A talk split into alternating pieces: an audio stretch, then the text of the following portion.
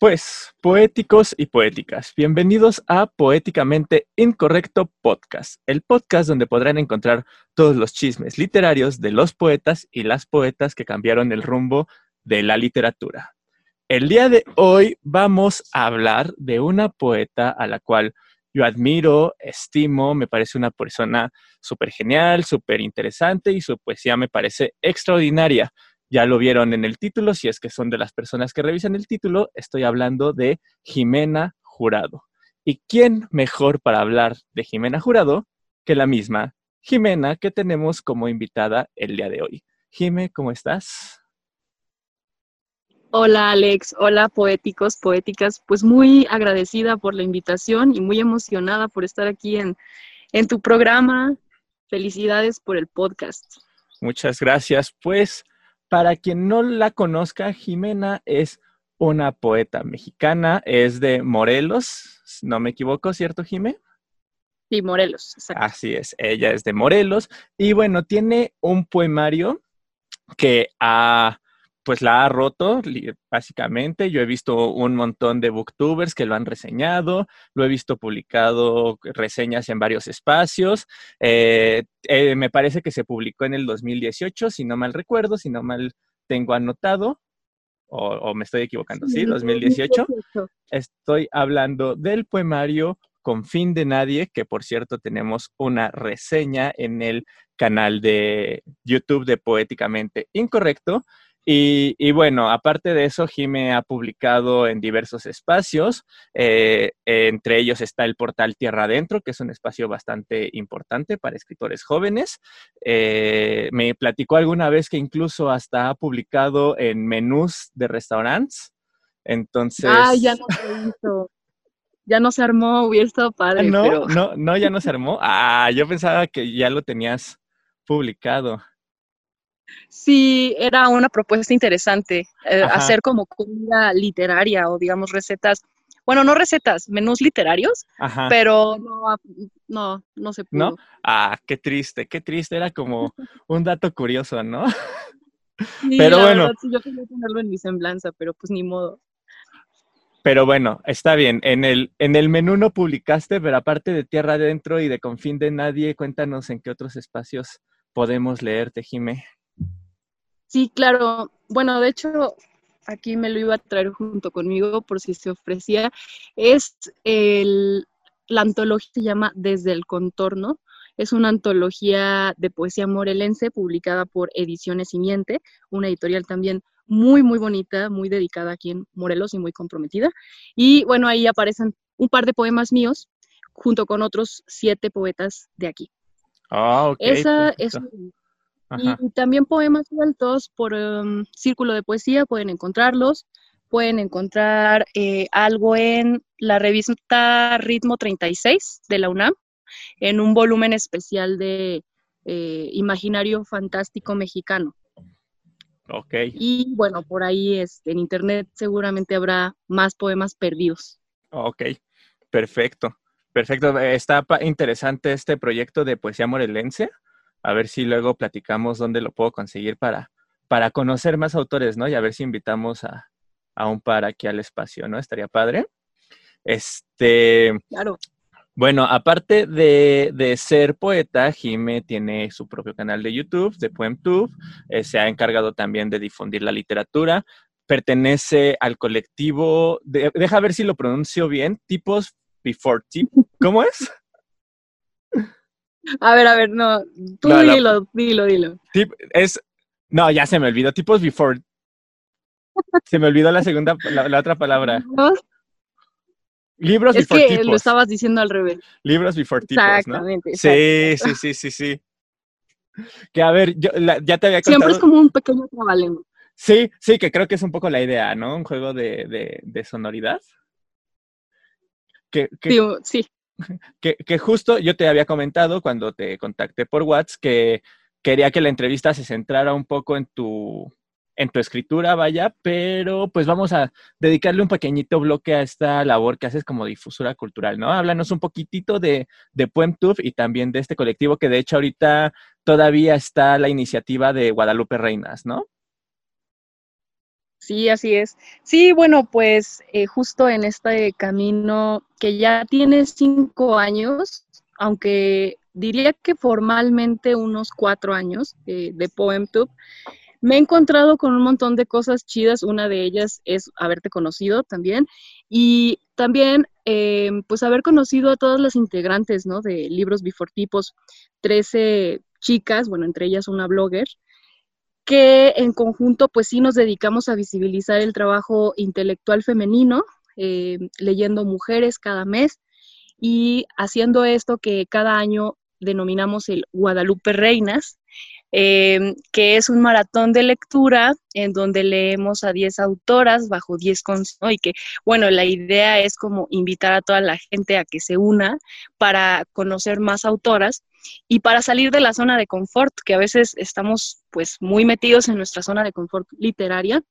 Entonces, pues es una experiencia bien bonita este maratón, bueno, ya me adelanté a hablar del maratón, este, ahorita retomo lo de mi canal, pero bueno, este maratón eh, se acaba el 6 de enero y pues ya yo creo que no hace falta explicar por qué es Guadalupe Reinas, ¿no? Pero sí es pues del 12 de diciembre al 6 de enero que estamos así súper eh, intensas leyendo y pues compartiendo retos también, eh, pues no solo eh, de lectura, sino retos en video, de escritura, ¿no? Y está muy chido, la verdad. Entonces, pues ando con toda la vibra del Guadalupe Reinas.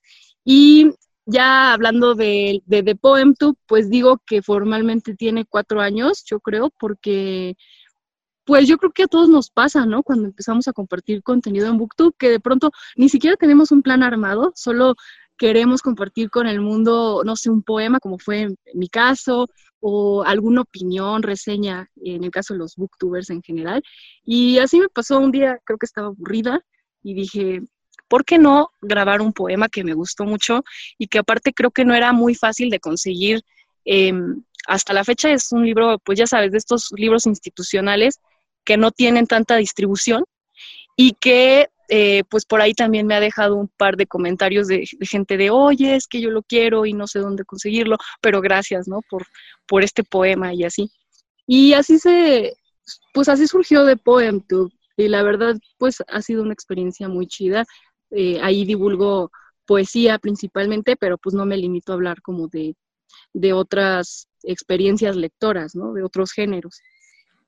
Sí, sí, que, que justo pues fue lo que platicamos cuando nos conocimos, ¿no? Que esto de las redes sociales y YouTube y demás, pues es una plataforma súper extraordinaria porque nos permite, o sea, imagínate, a lo mejor en otras circunstancias o yo antes de meterme a este mundo, pues jamás me hubiera, se me hubiera ocurrido conocerte, ¿no? O sea, a lo mejor sí leerte porque pues tu libro se, se, ha difundido bastante, pero a lo mejor no conocerte en persona y la oportunidad de, de, del booktube de este mundo pues también a mí me ha permitido este, platicar con personas maravillosas como tú, como Abril, como Raquel de, de Ah, ando muy olvidadizo.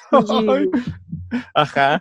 Este, y bueno, todas estas, todas estas personas que realmente este, pues a pesar de estar en una plataforma donde mucha gente las ve, donde pues básicamente pues ya son personas, yo diría que bastante conocidas, eh, pues también yo cuando las conocí me parecieron bastante buena onda. Eh, aquella vez que nos conocimos, este, pues la verdad yo sentí bastantes buenas vibras. ¿eh? Entonces, no solo es esto de, que estamos creando este contenido para difundir la literatura, sino que aparte de todo siento que compartimos experiencias y compartimos buena vibra entre todos, todas y todes, ¿no?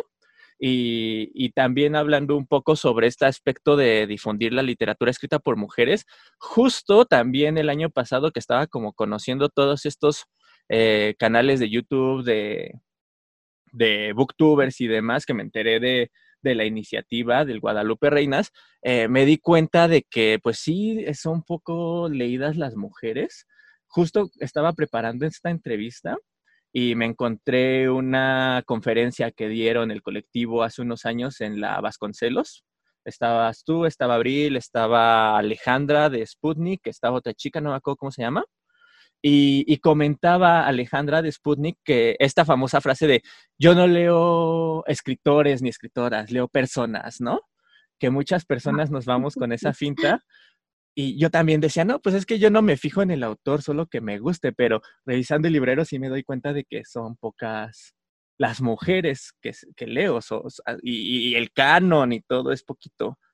Entonces yo creo que, que tú estás haciendo una, una doble labor, por así decirlo, ¿no? Porque por un lado eres escritora y por el otro lado difundes la literatura y particularmente la literatura escrita por, por mujeres, ¿no?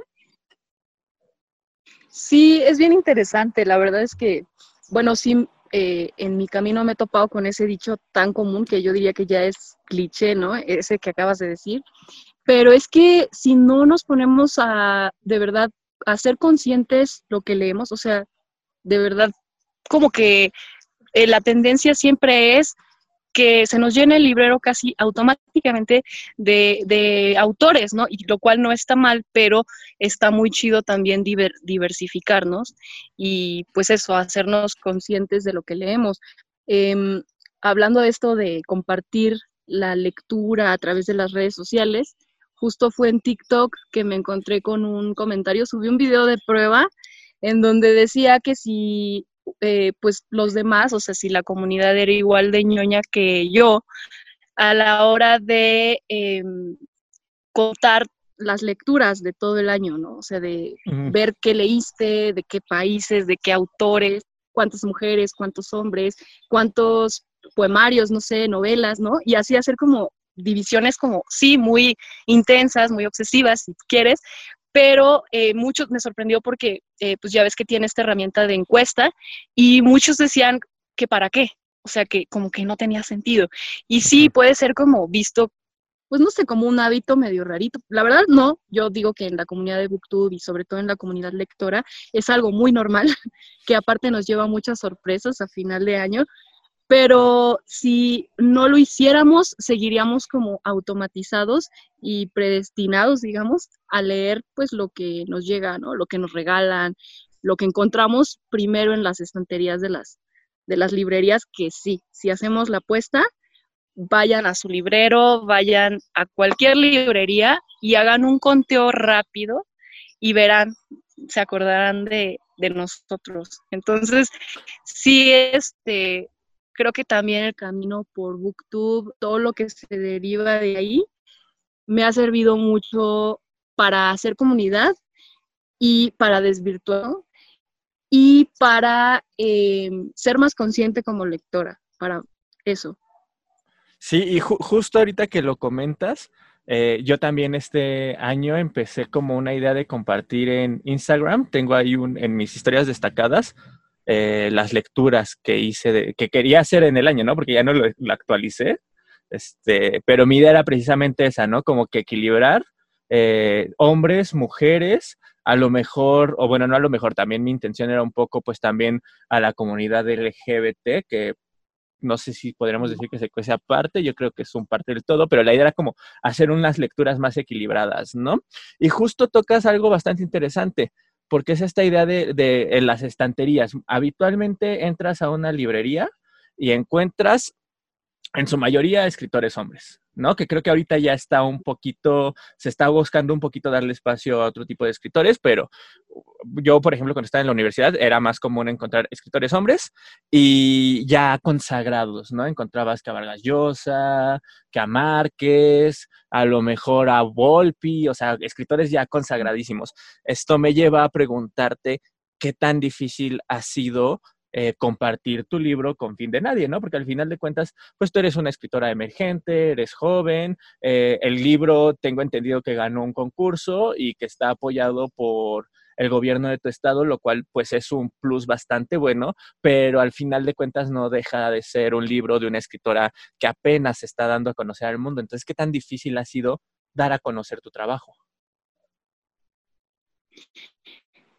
Bueno, es una pregunta bien chida porque justo creo que a mí me, han ayudado particularmente pues las redes, ¿no? Y es que ahora, yo no sé si verlo como una problemática o incluso como una ventaja, pero de que es doble o triple chamba, eso que ni qué.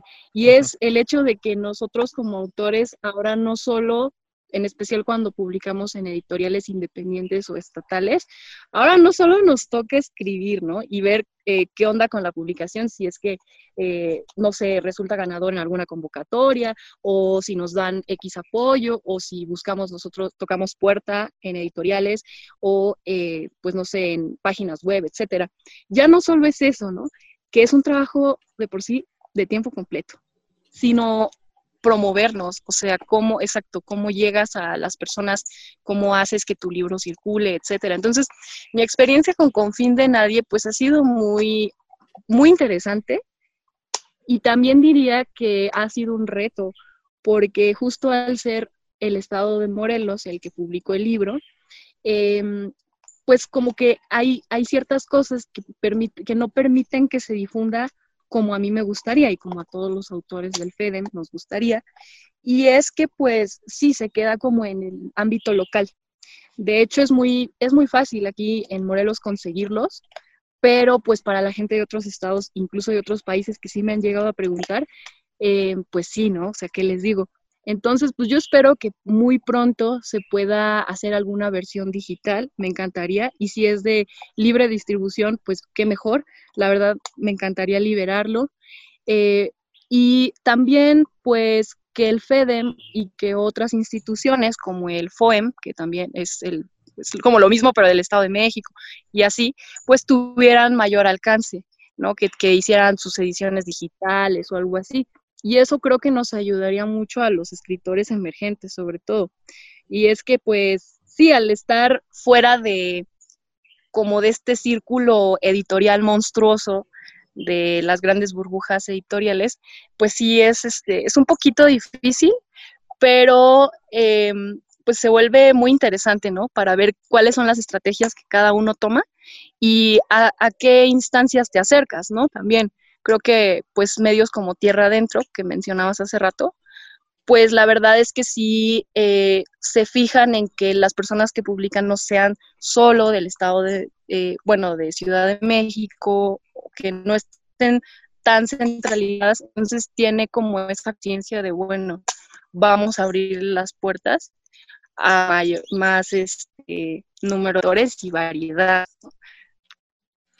que creo que es una tarea muy importante, ¿no? Porque creo que es también de algo de lo que se queja mucha gente. No si de por sí se lee poco, estamos muy acostumbrados a centralizar a nuestros lectores. Muchos de los escritores, o más bien a nuestros autores, de centralizar a nuestros eh, escritores y escritoras. Muchos son de aquí de la Ciudad de México o se tienen que venir a la Ciudad de México para ser leídos. Incluso ahorita con este proyecto del canal de YouTube me doy cuenta de eso, de que muchos de los escritores consagrados son de aquí de la Ciudad de México y algunos de los que son de la, de, del exterior, por así decirlo, han sido un poquito ignorados, ¿no? Incluso los que han sido, los que han logrado consagrarse son ignorados. Entonces, creo que sí es una tarea que tendríamos que comprometernos todos como lectores de revisar qué hay afuera de la Ciudad de México, ¿no? Porque pues hay letras de todo y para todos y súper buenas, ¿no? Y, justo me surge también un poquito la duda ahorita que mencionas lo de la distribución de la ventaja de las redes sociales.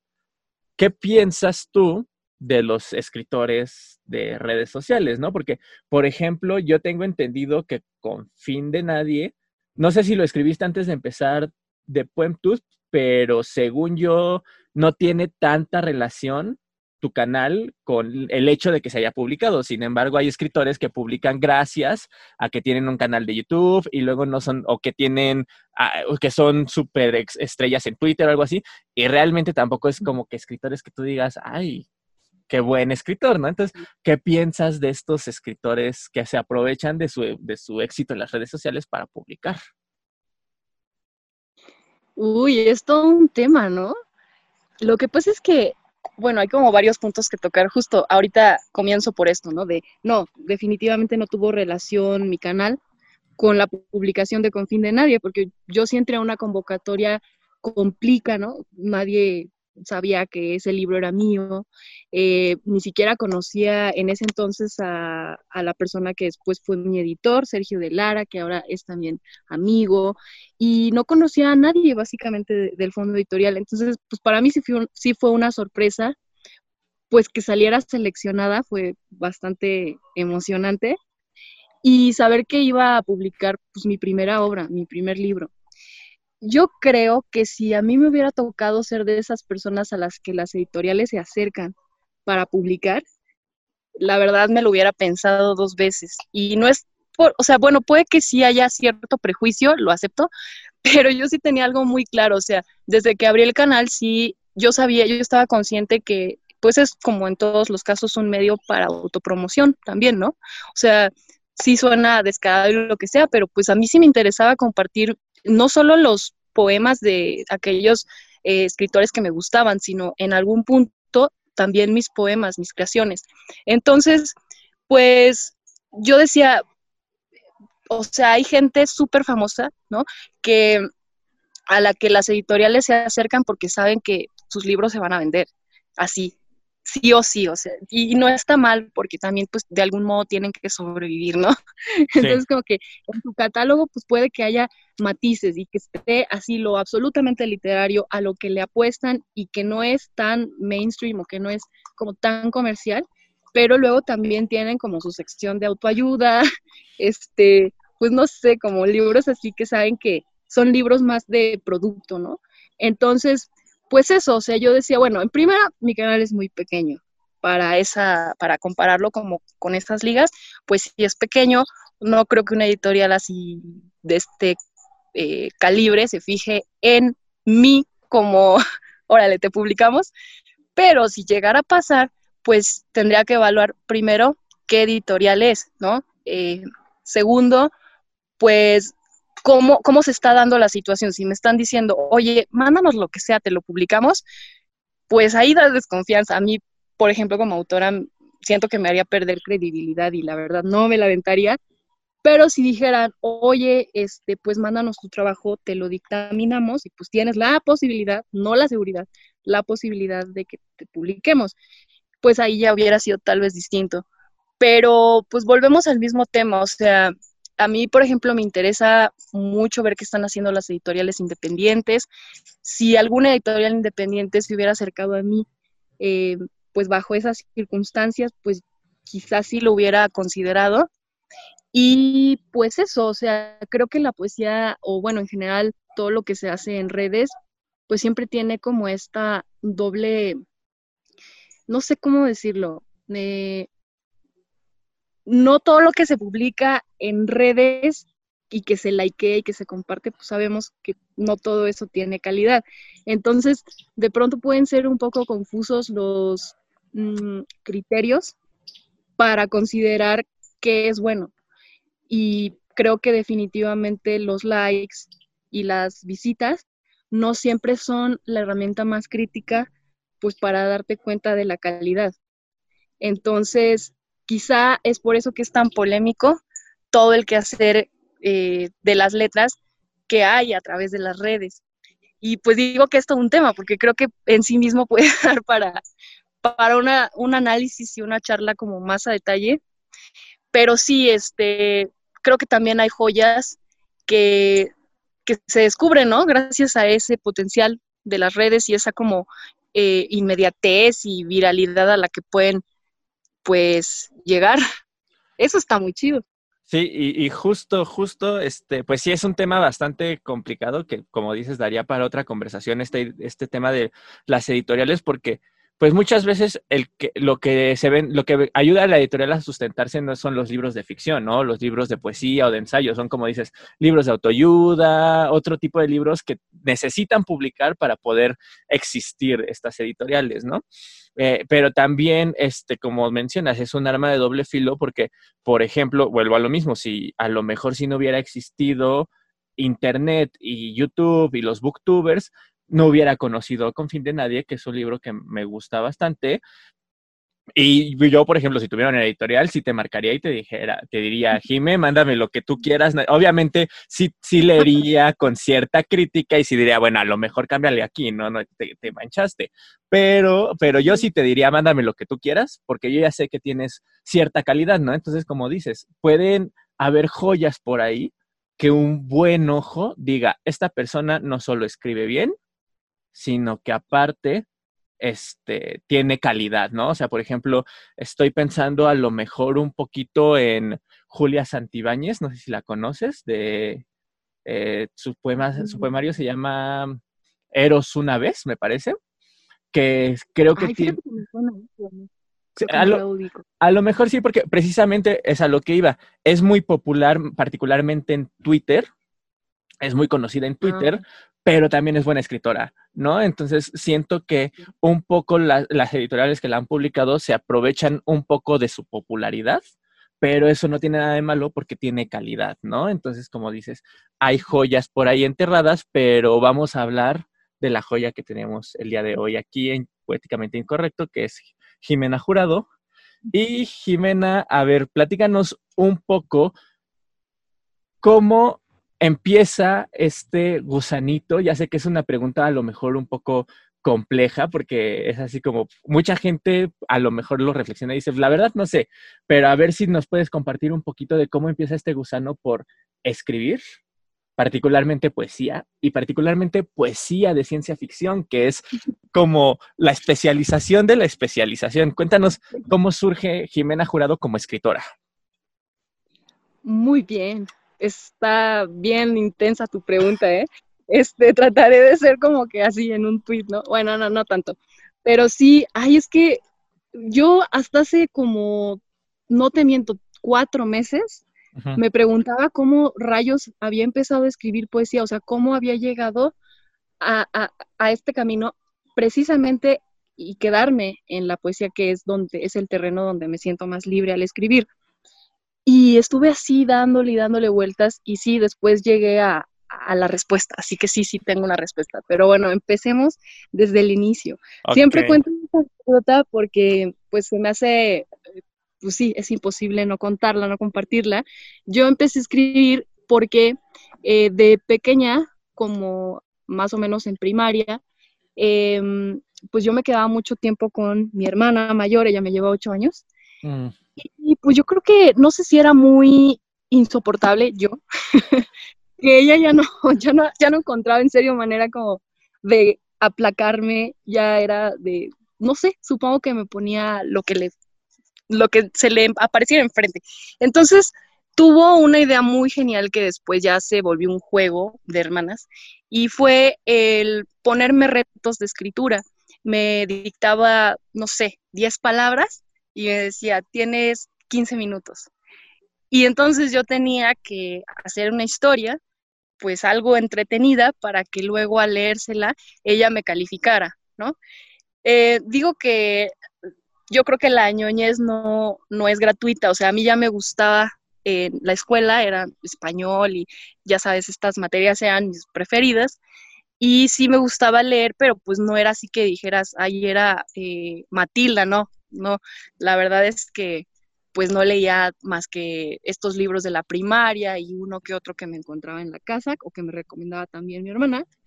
Entonces, pues diría que ella surgió como mentora y era muy divertido porque sí realmente ella era la crítica, ¿no? Entonces era objetiva y me decía, no, no, no, esto no tiene sentido, o sabes que esto, pues no sé, te, te sobraron tres palabras, no, ¿cómo? O sabes que esta la repetiste mucho y así. Entonces como que a mí se me hacía un reto intelectual que en ese momento no sabía, pero bueno, era divertido para mí desde entonces y supongo que así se fue armando el ejercicio de la escritura. Ya después pasaron los años, me desconecté de la vida, me desconecté de la, de la lectura y de la escritura eh, me consumió, no sé, me consumieron las patinetas y cosas así como la música, emo, no sé. y aquí ya me estoy confesando, pero bueno, aprovechando que el Es el chisme, es el chisme. Entonces, pues bueno, después ya fue más tarde cuando, o sea, como que nunca dejé de escribir, pero yo escribía sobre todo canciones. Em, en ese entonces como que me gustaba el hip hop, estoy hablando ya como de los 13 años, este, bueno, era raro, me gustaba el metal y el hip hop, entonces como que ahí me daba vueltas entre un género y otro, y luego pues como que yo dije, bueno, voy a hacer mis propias letras de canciones, ¿no? Como hip hoperas y no sé, que obviamente nunca salieron a la luz, pero ahí estaban. Y sí, siempre tendía a la rima. Pues yo creo que eso se te queda después de escuchar ese tipo de música, es como de lo más evidente. Claro, claro. y, y la rima. Sí. Entonces, pues eso, creo que ahí fue inconsciente quizá Em, yo no sabía que quizá algún día escribiría poesía. Tal vez yo pensaba que iba a ser, no sé, este, eh, ¿cómo se le dice a quienes escriben canciones? Cantautor, tal vez. Algo así, algo así. Sí, sí, sí, porque a mí me encantaba cantar y la música y bla, bla, bla. Pero luego, em, y bueno, justo en ese camino, después ya, eh, como a los 17 quizá, me metí a, clases de canto, era canto operístico, y bueno, como pueden ver, o sea, yo estaba perdida, estaba como probando terreno de aquí y allá, pero hay algo interesante y es que nunca, nunca me salí de, lo musical, porque pues la poesía pues es eso, ¿no? Entonces, yo o me gusta pensar que a pesar de que no me quedé en esa área que para mí en ese entonces era todo, la música, este, pues sí, sí me fui a otro terreno que ahora pues es como una necesidad vital, que es escribir y, pues la poesía específicamente. Y yo creo que de ahí surgió, eh, esa es como la segunda respuesta, ¿no? A tu pregunta enorme. De ahí surgió este, mi gusto mi inclinación por la poesía, porque pues después esas cosas que se quedaron ahí este, en los cuadernos de antaño, pues tenían esa estructura como una maestra chilena decía como, como de chorizo, o sea, sí. Eh, y después, ya leyendo más y todo, pues supongo que descubrí que era muy similar la forma a lo que yo escribía, la forma nomás, ¿verdad? Y pues ya desde, digamos, como los veintitantos, veintiuno quizá, empecé a explorar más la escritura, pero desde un modo muy pues local, ¿no? Como muy del closet. Personal, ajá. Y, y, ya, o sea, yo lo que sí tenía claro es que, bueno, me gustaban dos cosas, ¿no? La poesía y la ciencia ficción. O sea, eso lo consumía todo el tiempo, películas, videojuegos, este, pues incluso cómics, pero nunca me había encontrado eh, pues un poemario de ciencia ficción. pues de seguro estoy buscando mal. Pero ya después me, me metí más y más y más y más y de verdad era muy difícil. Y pues ya eso, ya lo demás es historia porque pues también en estos últimos años me he dedicado a investigar eso, ¿no? Como qué onda con la, ahora sí que como qué hubo con la poesía de ciencia ficción. Y, pues sí, he tenido muchos hallazgos, tal vez después de eso hablemos, pero sí, este, yo creo que así fue como llegué, o sea, dije, bueno, pues no lo encuentro por ningún lado, me voy a animar y lo voy a hacer y a ver qué pasa. Y ya después me metí a un diplomado en creación literaria y pues recuerdo que el primer día que llegué, llegué con un poema de ciencia ficción, ¿no? O sea, era, este, de hecho, podría decir que era como las primeras versiones. El hijo de, Confín de Nadie, ¿no?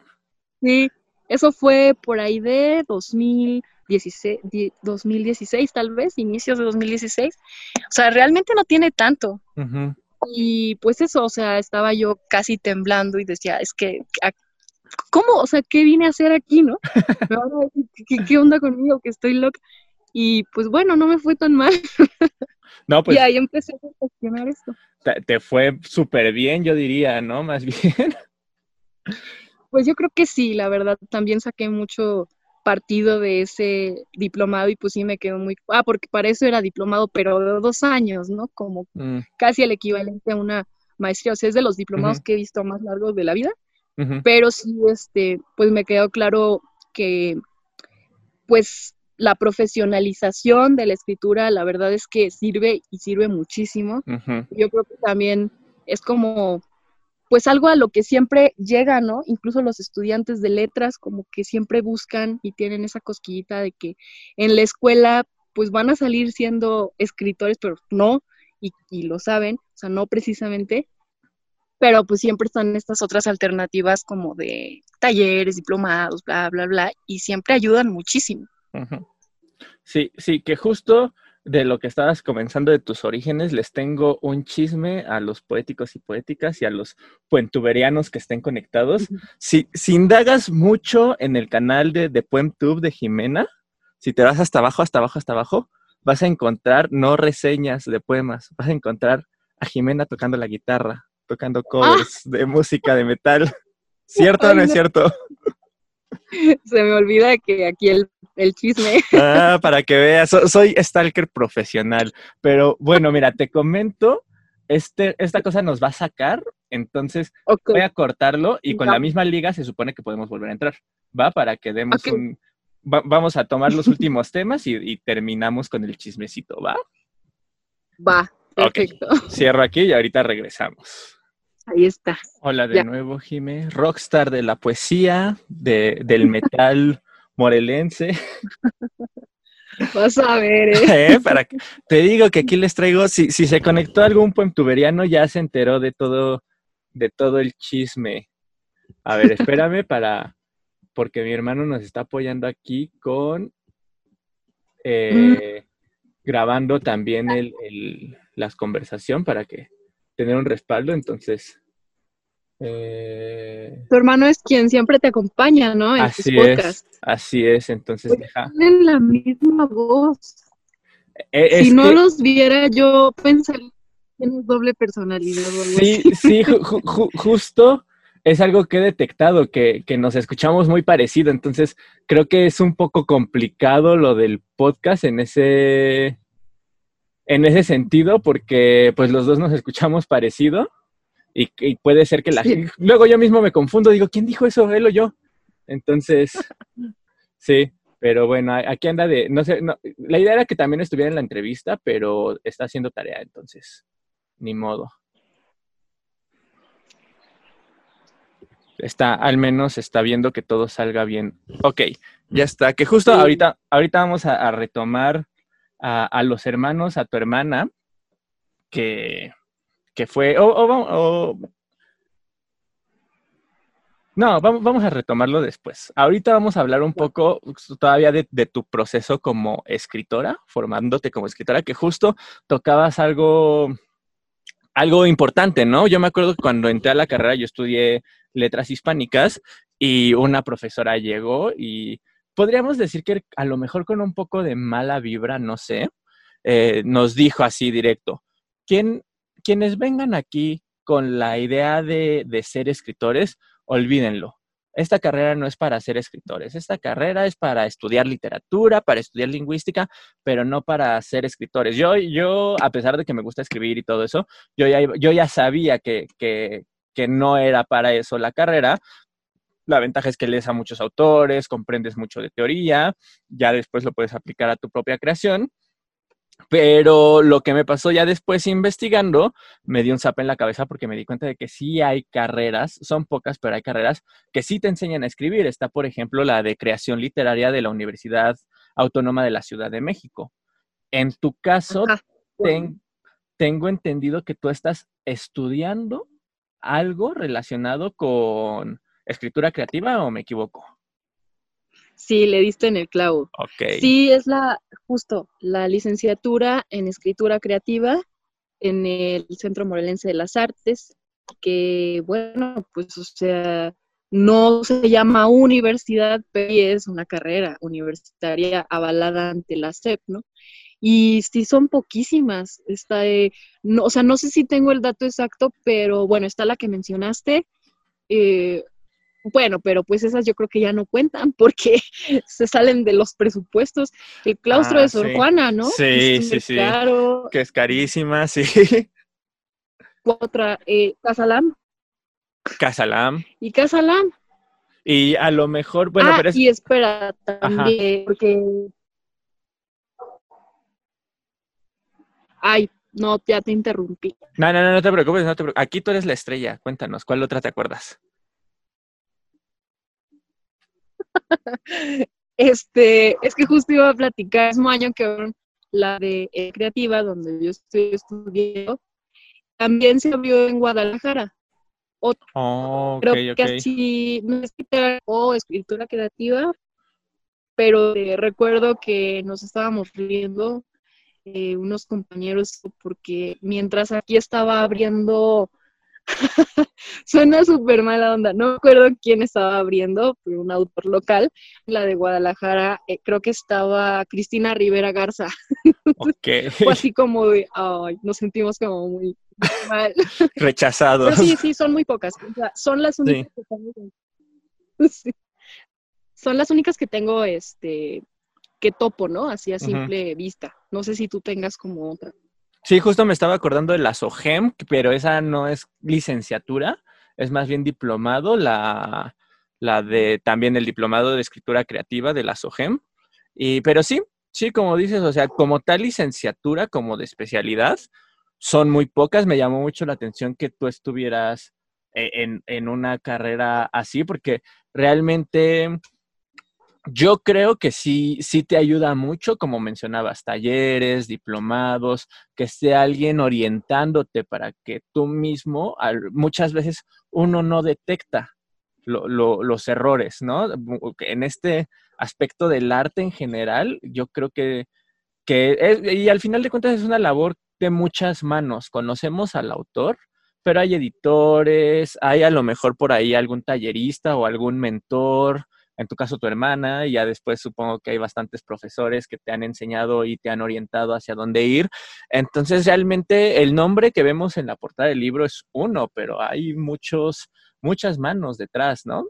Y, pues ni modo, a nosotros nos gusta, nos gusta conocer a la persona que está en, la portada y vamos a, a, conocerte un poquito más.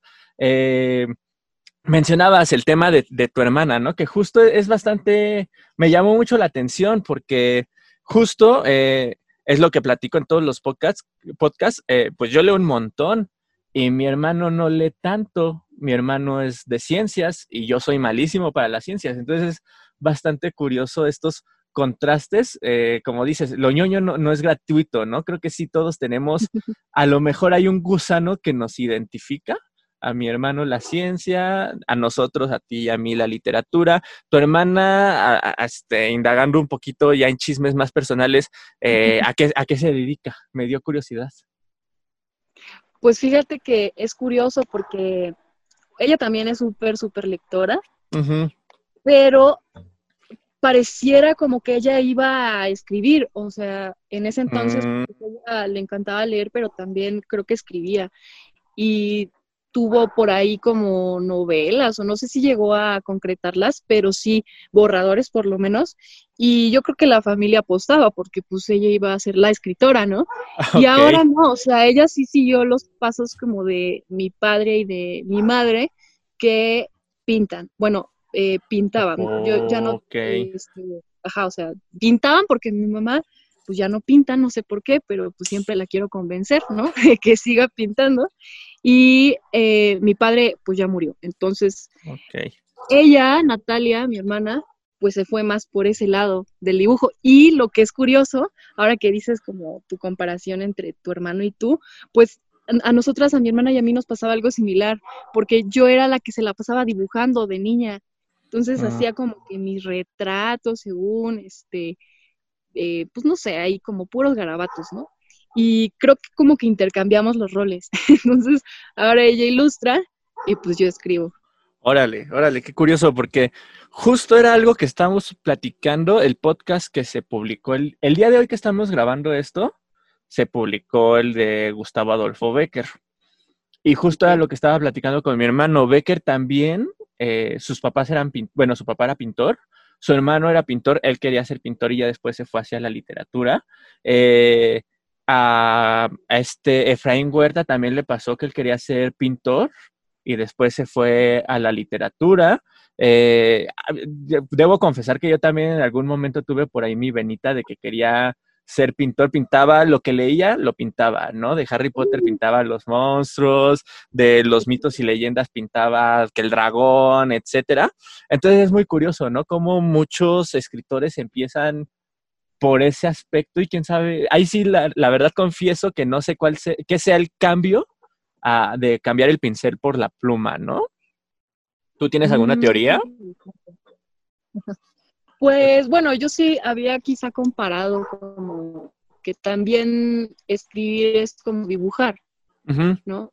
Em, pues al final está la imagen ahí, bueno, en el, caso sobre todo de la poesía, pero no, no excluye otros, pues siempre está la imagen. La comparación que más hago pues es la música con la poesía, ¿no? Pero yo creo que son esos lindes donde se tocan ambas disciplinas y no sé, está muy chido a mí pensar, por ejemplo, en artistas multidisciplinarios como, no sé, se me viene a la mente Verónica Gerber. Ay, perdón, mm. Verónica. no, sé de ese apellido.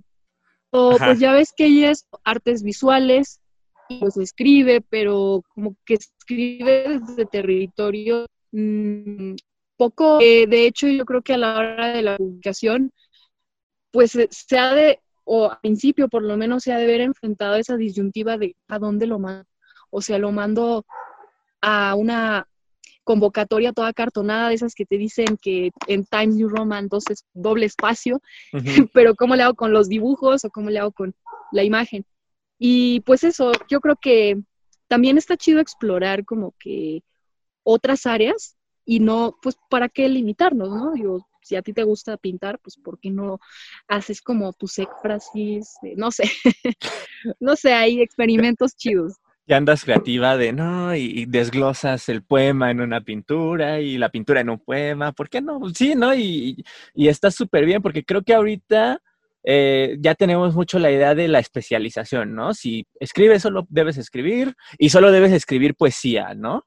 Porque ya estás en ese aspecto. Y el que es dramaturgo, de hecho, incluso hasta, por ejemplo, en las convocatorias del FONCA ya desaparecido, de la fundación que alguna vez platicamos tú y yo de la Fundación para las Letras Mexicanas, está ahí de, vas para dramaturgia, vas para narrativa, vas para ensayo.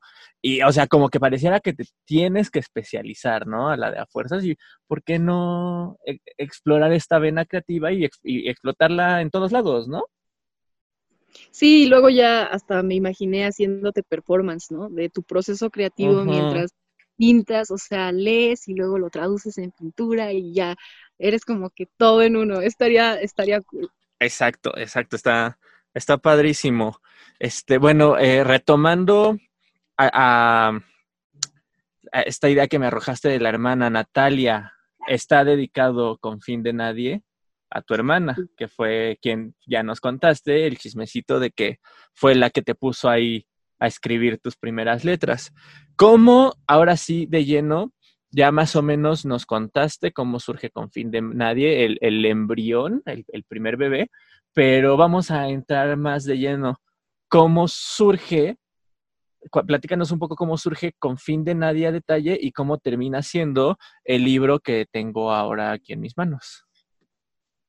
Perfecto. Ah, bueno, un chisme antes. Ajá, justo sí que qué observador, sí es un libro que dedico a mi hermana, pero lo irónico del mundo es que no lo ha, no lo ha leído. mal, Natalia, mal, mal. Si está escuchando esto, un sape a Natalia. Lo voy a poner para que, sí. se avergüence y lo termine, porque sí, o sea, ya lo empezó, pero no hasta dos años después y no. Entonces, bueno, retomando, ¿cómo surgió, no? ¿Quieres saber como más a fondo, como, como el antes y el después, entiendo? Sí, sí, sí, un poco, por ejemplo, eh, noto que tiene, bueno, yo noté, no sé, a lo mejor me estoy debrayando, que por ejemplo hay, no solo hay ciencia ficción, tienes por ahí unos versos que a mí me recordaron a Nezahualcóyotl, por ejemplo. Entonces, este, veo que tienes ahí, este, pues, este, Ay, se me fue, se me fue la palabra, que rescatas frases de autores, ¿cómo se le llama? Ah, epígrafe. Ah, tienes ahí tus epígrafes, gracias. Este, tienes ahí epígrafes de, obviamente está Ray Bradbury, pero bueno, hay una influencia, eh, hay una necesidad, como decías, de escribir ciencia ficción porque no habías encontrado poesía de ciencia ficción. Entonces, pues platícanos un poquito de tus influencias al momento de escribirlo, eh, cuál fue el proceso eh, de seleccionar los poemas, si tenías más poemas, si tenías menos poemas, más o menos, ¿cómo fuiste construyendo con fin de nadie? Pues yo creo que siempre que doy la respuesta la digo mal, ¿no? Porque de pronto digo, yo me tardé tantos años en hacerlo. No, fueron tantos, no, fueron tantos. Ya la verdad ni me importa contar desde cuándo empezó, porque sí, creo que la semilla o el embrión estaba pues desde esos momentos en los que te digo mucho antes todavía de meterme al diplomado. Eh, pero pues no llegaban a nada, ¿no? Como que eran solo estampas, diría yo, de imágenes pues del espacio, como cosas que sí eran demasiado grandes de abordar en el poema y que pues evidentemente también se quedaban así como inabordables. Y ahora pues me doy cuenta que no, o sea, lo que a mí me gusta de la poesía es cuando llega aterrizar en algo y si es algo pues cercano con lo que puedas identificarte más, pues está mejor, ¿no? Y pues para llegar a ese, eh, o por lo menos lo más cercano a eso eh, que yo quería, pues sí tuve que pasar por varias eh, por, por mucha reescritura. Diría que fue una serendipia interesante porque justo cuando estaba, no recuerdo si fue ya después del diplomado, em, en 2018, me parece. A ver, yo mandé este libro, o pues las, digamos, páginas que todavía no estaban formando el libro, yo las envié a la convocatoria más o menos en 2017, creo, según recuerdo. Y ya este, los resultados, si no mal recuerdo, ay, es que sabes que se me hacen bolas las fechas, pero bueno, creo que fue 2017, 2018, total que los resultados salieron ese, ese mismo año y el libro salió hasta eh, principios, creo, de 2019, aunque dice que 2018. Entonces, justo todavía hubo un proceso más de reescritura, pero antes, todavía cuando lo estaba armando, antes de mandarlo a la convocatoria, em, hubo como esta serendipia que te digo, porque estaba en un taller con un poeta que admiro mucho, Iván de León, y él al leer mis borradores me dijo, oye, ¿conoces a Francisco Segovia? Ah. Y yo así de, eh, Tomás Segovia, ¿no? No, no, Francisco Segovia. Ah, este, no, me pasó eh, la referencia que es del libro que ahora yo creo que se ha vuelto de cabecera y de mis favoritos y de los que siempre recomiendo, que es eh, Partidas, ese es el poemario, y la parte específica, que es ciencia ficción totalmente, es Tierra Roja. Entonces, está dentro de los epígrafes de este libro porque para mí fue iluminador encontrarlo en, justo en ese proceso, en ese punto de mi proceso creativo y me ayudó a ver cómo él creaba mundos, o sea, cómo creaba atmósfera. Él habla de, es como trasladar el poemario a Marte, o trasladar como toda una historia a Marte, y lo hace de una manera pues muy verosímil, ¿no? Eh, sí se preocupa por ser hasta cierto modo duro en sus datos, pero a la vez no pierde, no pierde la esencia poética. Entonces, te digo, esa fue como que una de mis grandes referencias. Y pues Bradbury, evidentemente también. Yo creo que eh, la nostalgia que, que, hay en sus páginas, en sus historias, siempre nos hace pensar, no, no sé, se vuelve entrañable la lectura y aunque son cuentos, siempre están cargados de poesía. E irónicamente su poesía creo que es demasiado verborreica, pero pues sí, me quedo con el Bradbury de los cuentos. Y pues eso, yo creo que esas fueron como las dos grandes referencias, porque te digo, eh, lamentablemente es difícil encontrar, em, pues en libros por lo menos, ciencia ficción, ¿no? En poesía. Mm. Pero sí bebí mucho de la cultura pop eh, incluso de la música, de pues el cine, ¿no? Eh, no sé, Interestelar fue como también una súper referencia. Sí, claro.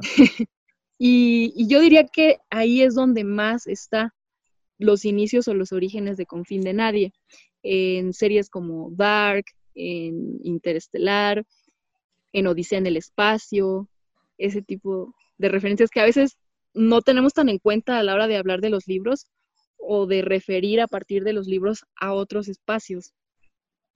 Que es justo lo que estábamos platicando, ¿no? Pareciera que a fuerzas, si eres poeta, a fuerzas te tienen que inspirar poetas, ¿no? Pero vaya, te inspiran películas, te inspiran otro tipo de, textos, por así decirlo.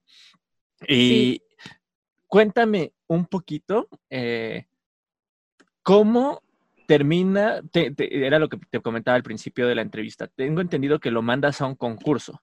Entonces, ¿cómo termina de ser un encargolado en el correo a ser un libro publicado? Es un proceso bien interesante que yo no sabía que iba a darse así, como que de pronto tenía el miedo de, híjole, esto que estoy engargolando, esto va a ser ya tal cual lo que se va a imprimir. Y me da miedo, ¿sabes? Porque a pesar de que, bueno, hay autores muy recelosos como con su creación y no quiere que nadie lo toque, que nadie opine. Acabo de ver un tuit de una autora muy conocida que está muy enojada porque le dicen que hay unas escenas innecesarias en su libro. Pero yo digo que, pues, también eso es parte de la madurez, ¿no? De, de, de pues, sí, de, de, un autor. Saber aceptar que no precisamente va a ser perfecto el trabajo que salió, que porque esté empastado, pues no quiere decir que ya sea intocable. Entonces, yo sí estaba como con la visión de, ¿sabes qué? Quiero tallerearlo, quiero que cambie, quiero ver de qué maneras puede mejorar y yo diría que sí se transformó mucho. Em, mi editor, pues sí, me dio varias observaciones, me ayudó como a ver cuál era el mejor orden. Em, la sección, bueno, no recuerdo si en las secciones. Bueno, lo que sí es que hice secciones que no estaban antes, ¿no? Que, o dividí, digamos, los poemas mm, de una manera distinta. Ajá. Y, sí fue, sí fue muy chido porque todavía pude escribir más, como que profundizar en ciertas cosas, hasta, pues hasta tener esta versión. Y eso, o sea, sí descarté poemas, sí metí otros. Y yo creo que también esa es otra enfermedad o algo, porque si todavía me lo dieras ahorita engargolado, yo creo que le seguiría moviendo cosas. Claro, claro, pues este José Emilio Pacheco decía que me parece que era él, que decía que no volvía a leer sus libros una vez que salían publicados, ¿no? Porque si no, te encontrarías la edición número 40.000 de Batallas en el Desierto, ¿no? O sea, lo corregiría, lo corregiría y creo que sí, como dices, nos pasa a todos porque al final de cuentas también como autor creo que vas adquiriendo nuevas influencias, nuevas experiencias, vas madurando. O sea, yo, por ejemplo, ahorita estoy trabajando en un poemario que espero que ya salga porque lleva como tres años trabajando el bendito poemario. Y cada que lo leo es así como, ay, no, esto está horrible, hay que cambiarlo, ¿no? O sea, intento que me lo manden lo menos posible porque ya sé que lo voy a intentar cambiar. Entonces es esto, ¿no? Precisamente lo que comentas, que no, creo que el proceso creativo no termina hasta que ya que ya está publicado, ¿no? Y, me, me, noté algo curioso ahorita que estabas hablando, porque ¿tienes el libro ahí? Es que justo noté que, que lo agarraste, lo viste y sonreíste de una manera particular, como de, de felicidad absoluta, de orgullo. ¿Qué sentiste al momento que te entregaron con fin de nadie ya publicado? Porque es tu, es tu primer libro, ¿no? Sí, así de mi autoría. Yo, no sé si sonreía así con orgullo, ¿eh? pero pues, bueno. Pues bueno, a lo mejor fue una mala lectura facial de mi parte, pero yo lo detecté como así, como con, con ah, alegría, con alegría, pues. Sí, no, definitivamente. Cuando lo, cuando lo abrí, cuando vi pues ya los ejemplares y, y, no era uno, sino muchos, porque pues tuve la fortuna de que me, me dieron varios, pues no sé, creo que se siente muy raro eh, también se siente un poco de miedo como de ver qué, diablos, o sea, como de decir qué diablos hice, ¿no? ¿Cómo, ¿Cómo llegó esto aquí? Y también en pensar en eso, porque creo que justo como dices, el proceso creativo pues no termina. Quizá la publicación es una manera de ya ponerte el alto, pero yo creo, bueno, al menos yo he visto también escritores que siguen editando o que siguen reescribiendo cosas que ya publicaron y que cuando se hace la reimpresión, pues ya hay ciertas variaciones. Entonces a mí, bueno, me interesa también ver ese tipo de procesos porque yo sí creo que el poema bueno, en general, eh, la escritura puede seguir cambiando tanto como te lo propongas, pero de, que es sano, pues eso sí ya no sé. Y aparte también creo que hay etapas, ¿no? Entonces, eh, por ejemplo, yo ahorita ya, aunque diga, bueno, me gustaría, no sé, ahondar más en este universo, ponerle más, ¿no? Este, explorar más, pues como que sí es otra vez regresar en el tiempo y tratar de ponerte en los zapatos de tu yo de hace dos años y decir, híjole, ¿cómo escribiría esto? Entonces tampoco quiero que quede un Frankenstein, o bueno, más bien un monstruo de Frankenstein. Entonces, pues eso, ya, por, por ahora ya cambié de proceso, ya estoy en otras cosas. Y cuando veo, pues, con fin de nadie, pues lo que digo es, bueno, quizá... Em, o sea, sí, me enorgullece, claro que sí, porque es mi primer libro, y, pero sobre todo me da emoción por lo que viene después, por lo que venga después, y luego ya al paso de unos años, pues comparar, ¿no? Ver qué tanto he crecido como autora y qué tanto han cambiado mis intereses, porque eso sí creo que están súper arraigados, o sea, hacia lo fantástico y la ciencia ficción, eso no, eso no cesa. Qué, qué, bien, sí, porque ya tienes un poco como tu, tu estilo que a lo mejor se podría convertir en un poco un arma de doble filo porque pues en algún momento te podrías estancar, quién sabe, este, pues, pero ahorita yo creo que tienes un estilo bastante consolidado, bastante bueno, bastante interesante, porque tú misma lo mencionabas, casi no hay poesía de ciencia ficción, que justo era algo que, que platico en la reseña que hago en el canal de YouTube, el, se supone que el teórico por excelencia es Todorov, de ciencia ficción, el crítico por excelencia de, ciencia ficción es, Todorov, y, él menciona que no se puede escribir poesía de ciencia ficción porque en el nombre tiene la penitencia, no es ficción, tiene que ser una obra ficcional, la poesía en teoría, y abro comillas, no es ficcional. Sin embargo, ya sabemos, tú sabes mejor que yo, que sí existe poesía de ciencia ficción. Entonces, dos preguntas. La primera sería, ¿cómo, ¿qué elementos dirías tú que debe contener un poema de ciencia ficción? ¿Y cuáles son los retos a los que tú te enfrentaste para crear poesía de ciencia ficción? Ok, bueno, los retos, empiezo por ahí, creo que son muchísimos y sobre todo en este país, donde a pesar de sí haber un gremio que se dedica arduamente a promover y a reivindicar la, eh, pues todo lo fantástico en general, híjole, no, no podemos quitar de algún modo los prejuicios. Bueno, espero que ya haya menos prejuicios en torno a, esto. A mí me sorprendió muchísimo, creo que eso va un poco también de la mano con la respuesta anterior. Me sorprendió mucho que este libro haya quedado seleccionado, pues por por la temática sobre todo, porque como que ya como autores de este género, mm, o de, temática más bien, híjole, como que nos quedamos con un poquito de miedo de decir, no, pues a ver cuándo. Pero el hecho de que haya sido eh, pues una institución la que haya acogido este trabajo, pues no sé, se me hace súper genial y es una excelente oportunidad para que pues empiece a, digamos, normalizar eh, pues estas exploraciones eh, la poesía desde un código de la ciencia ficción.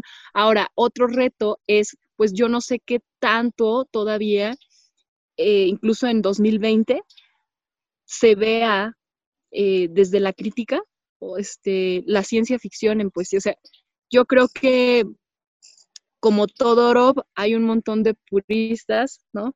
Que creen que, bueno, por un lado se me hace un poco descabellado decir que el poema o la poesía pues es casi casi confesional o bueno, no lo dice así, pero pues al hablar de ficción también estamos hablando de que es, es, algo muy amplio, ¿no? Y la poesía no se queda al margen de la ficción, por supuesto. Claro, claro. Entonces, eh, yo creo que hay muchos puristas que siguen como aferrados a pues, pensar en términos canónicos. Ese es el mayor reto. Yo creo que si uno se va a poner la camiseta de autor de ciencia ficción, pues ya es como un acto heroico en sí mismo. Entonces, a veces, pues sí, también digo, bueno, tal vez no es lo único, o sea, me gusta decir que es poesía de ciencia ficción, pero tampoco, o sea, si no lo dijera, creo que también, eh, pues podría disfrutarse igual, o yo espero, yo esperaría que eso pasara. Y la otra pregunta ya no me acuerdo cuál era. La de qué elementos crees tú que, que debe tener un poema para considerarse un poema de ciencia ficción. Ya, pues bueno, aquí aprovecho para recomendar ah, un video que, hice para justo, pues cuando recién empezó la cuarentena, eh, se llama, el ciclo de video se llama Cultura en Casa y este, pueden encontrar en la Secretaría de Turismo y Cultura del Estado de Morelos, en el Facebook y me parece que también, y ahí justo bueno, son como 50 minutos hablando de mis teorías de cómo debería de escribirse o cómo podría escribirse la ciencia ficción.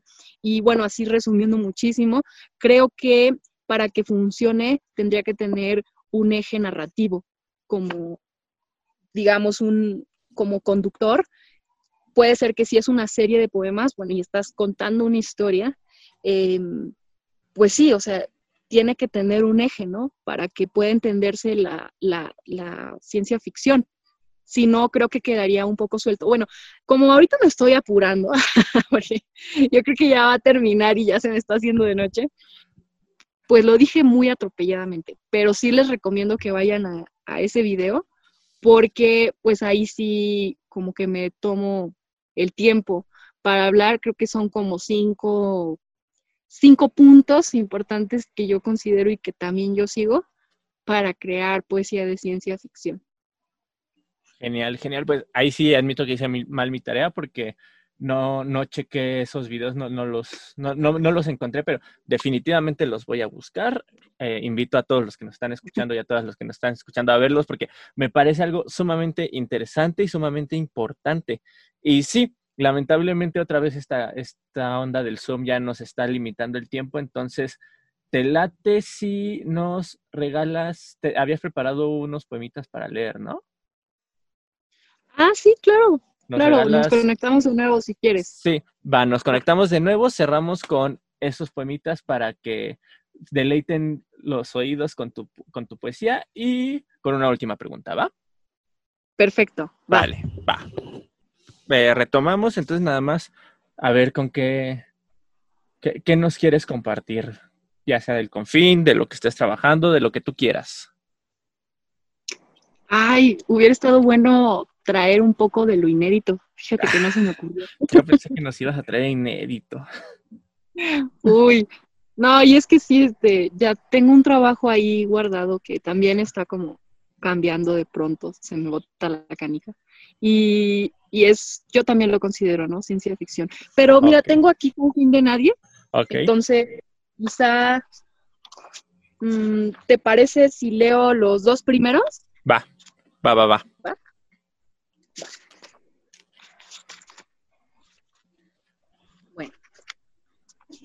este es el primero que también se titula Con fin de nadie y dice, una montaña florecía a cientos de pasos.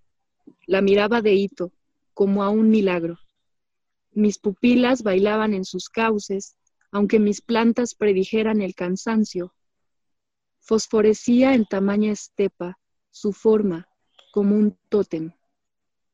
La vida, en cierto modo, mostraba en el montículo latidos subterráneos y retumbos, un vaivén, biofirmas y tejidos en sus tramas un cúmulo, casi animal, casi dormido, por poco sospechoso entre la nada. Hallé rosáceos musgos y flores tan minúsculas tamizando su lomo, elipses o caminos que los insectos trazan como un recordatorio del regreso. Y cual puerta otra tierra más recóndita, soñé un mundo transitando secretamente como debajo de una piedra tímido de mí. Un ojal en su relieve, una estrategia. Entrar para salir de entrar para salir de aquel atisbo. Por fin encuentro vida en el planeta. Y este se llama anomalía. Es el siguiente. Pensemos en un mundo, en un mundo baldío. Hay una cosmonauta sembrando su silencio entre los surcos. Se echa bajo la noche, se vuelve centinela y siente cómo crecen sus preguntas sobre la hierba que ha brotado de pronto. Pensemos otra vez en la astronauta. Algo relumbra y surge en la distancia, agigantado. Una montaña sobre el iris. Ahora hay una montaña por destino. Entonces se aproxima, se abre brecha.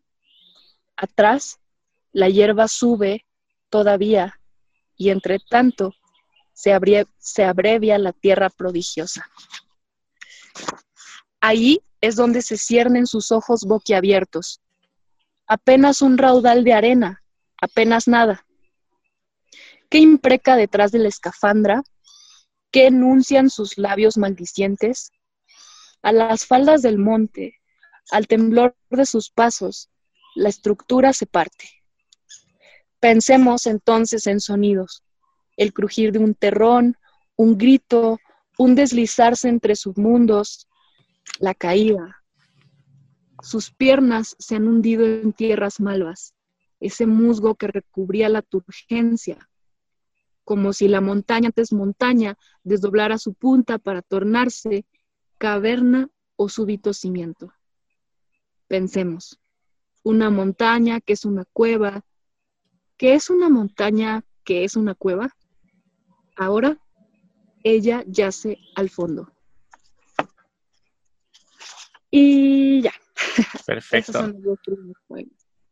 Que, algo que me gusta mucho de, este poemario es que, o sea, yo me imagino como si, si una astronauta hubiera llegado a un mundo diferente y, fuera una astronauta bastante artística porque se pone a escribir un poema del mundo que está descubriendo.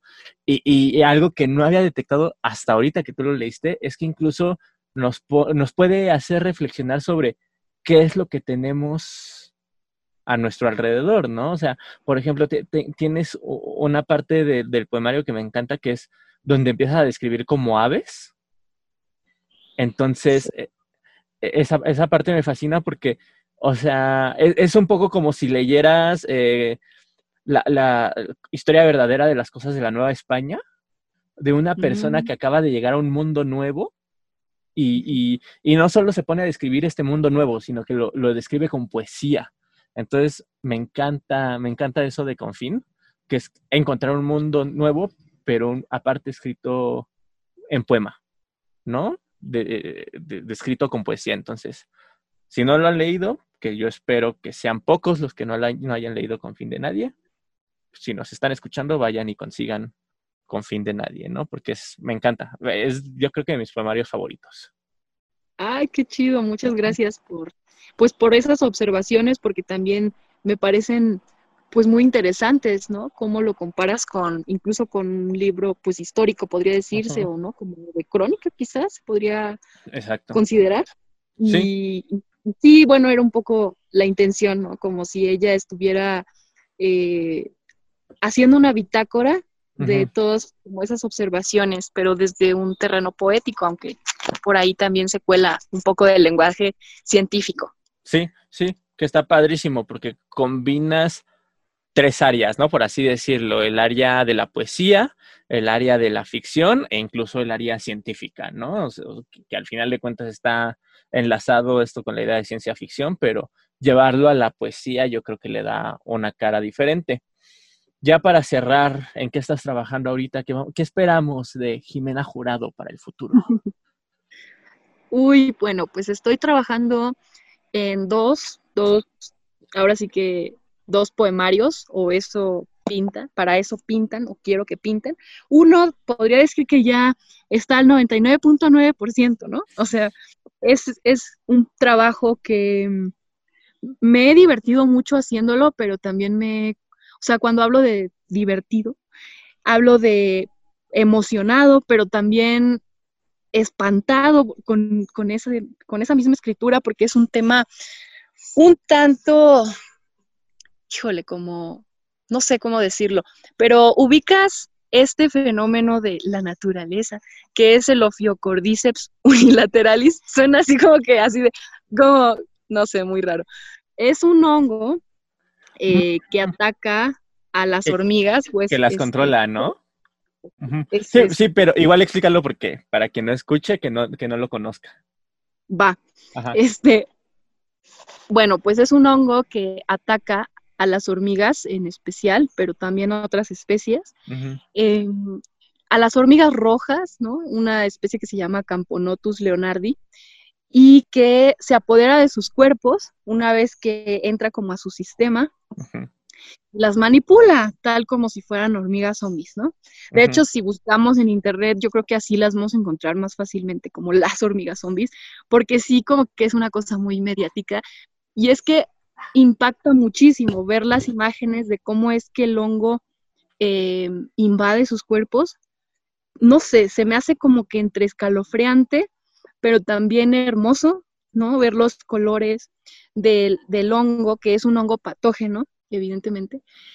Este, y, es un método para su supervivencia, ¿no? O sea, a partir de que ataca estas hormigas, las les es como si les comiera el cerebro y luego ajá. y luego crece en sus cuerpos muertos, pero tiene como un modus operandi muy muy interesante porque ataca a la hormiga y la hormiga eh, se va como a la cima de las hojas y es hasta que da la mordida a la hoja que, muere. Pues es como la última mordida. ya, ya ni me veo, ¿verdad? Eh, no importa. No importa, esto es audio. Esto es audio, exactamente. Porque hasta ya está tétrico el ambiente, ¿no? Sí, sí, sí, ya que ahorita ya estamos en este terreno escabroso de las hormigas zombies. Exacto. Entonces, pues eso, o sea, de ahí me inspiro para hacer un poemario y para proponer un universo en donde, pues sí, primero son las hormigas, pero luego qué no. Entonces voy proponiendo como, pues sin revelar mucho, ¿no? O sea, como distintas especies y cómo se va extendiendo el contagio. Entonces, pues sí me ha impactado mucho escribirlo, pero también me ha emocionado y pues espero que pronto pueda ver la luz. Esperemos que sí, esperemos leerlo pronto porque escucha bastante interesante. Bastante interesante. Gracias. Sí, pues en eso ¿Y el otro poemario más o menos a grandes rasgos? Ah, sí, ¿verdad? Se me había olvidado. pues el otro es, apenas llevo unas partes, pero bueno, es un poemario inspirado en la novela Nada de Carmen Laforet. Digamos que ya no está muy cerca de la ciencia ficción, pero sí propongo como un, pues bueno, sensaciones fantásticas, digámoslo así. Este, tiene que ver mucho con la, la, transparencia. O sea, yo sé que está muy abstracto decirlo así, pero pues es como un tema que, o no sé si llegue a ser tema, más bien es un punto de vista em, que me interesa mucho explorar, este, cómo se superponen, por ejemplo, nuestras propias edades a lo largo del tiempo, ¿no? Y como sí, ahí está medio abstracta la cosa, pero en eso ando y, lo estoy conectando con eso, con, esta novela fabulosa de Carmen Laforet. Genial, genial, que de hecho también creo que hay un poco ahí en con fin de nadie de esta cuestión de edades y de todo eso. Y, bueno, ya, ya, ya te, te, te, dejo ir porque ya nomás vemos una sombra. Ay, te perdí por un momento. Solo vemos una sombra de, Jimena. Este, y, bueno, ya para cerrar, eh, no sé si te gustan los videojuegos y conoces el, videojuego de The Last of Us. Uy, me fascina ese juego. Sí, me encantan los videojuegos. Sí. Lástima que no tengo consola, porque si no, yo creo que no escribiría. Me la pasaría a jugar. Ok, sí, justo tocan este, este hongo particular que mencionas. Pero bueno, ya para cerrar, una última pregunta que tienes que es de estas preguntas rápidas. No, te preocupes por la imagen, que ya veo que estás intentando como buscar la luz, no te preocupes, ya estamos terminando. Eh, pregunta rápida, así de, tienes que darme una respuesta de sí o no. Si te ah, dijeran, si te dijeran, tienes dos opciones. Opción número uno, tu canal de The PoemTube es el canal más popular de todo YouTube de literatura, pero no puedes volver a escribir nunca más. O te vuelves la escritora más famosa de México, pero tienes que cerrar de PoemTube. ¿Cuál eliges? Ay, qué malvado eres. Eh, no, pues definitivamente escribir y decirle adiós a The PoemTube. Ya escucharon, poemtuberianos. Jimena prefiere. Híjole, no, no, no, no. ¿Qué pasa? Pero bueno, bueno, bueno. Es, e, e, eres polémico y es, es algo interesante ya con eso, con eso cerramos para que ya no te preocupes de, buscar la luz.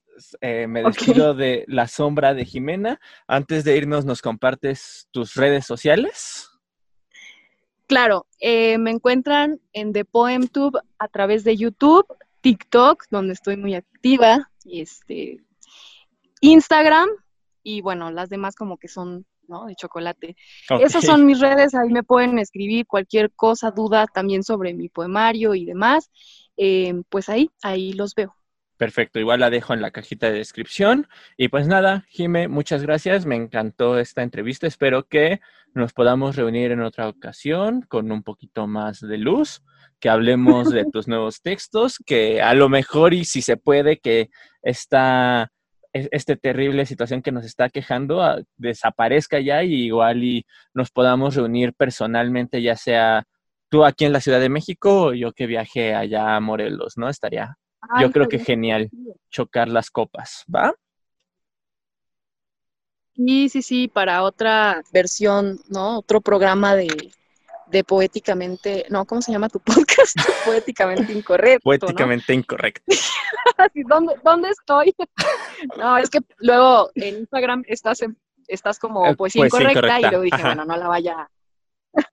Pero sí, está, pues te agradezco mucho. La verdad, yo también me la pasé muy bien y me encantó platicar contigo, aunque sea de manera virtual. Y pues también me despido de todos tus poéticos y poéticas. Y pues tuberianos, si están por aquí, perdónenme, no quise hacerlo sentir mal, pero pues Alex me pone en aprietos. Y pues, ¿qué quieren? Ni modo. Jimena se irá algún día de YouTube, pero por eso suscríbanse a Poéticamente Incorrecto. pues nada, muchas gracias. Igualmente, gracias. Bye, gracias. bye. Bye, Jimé, muchas gracias. Ay, un abrazo. Igual, igual, muchas gracias.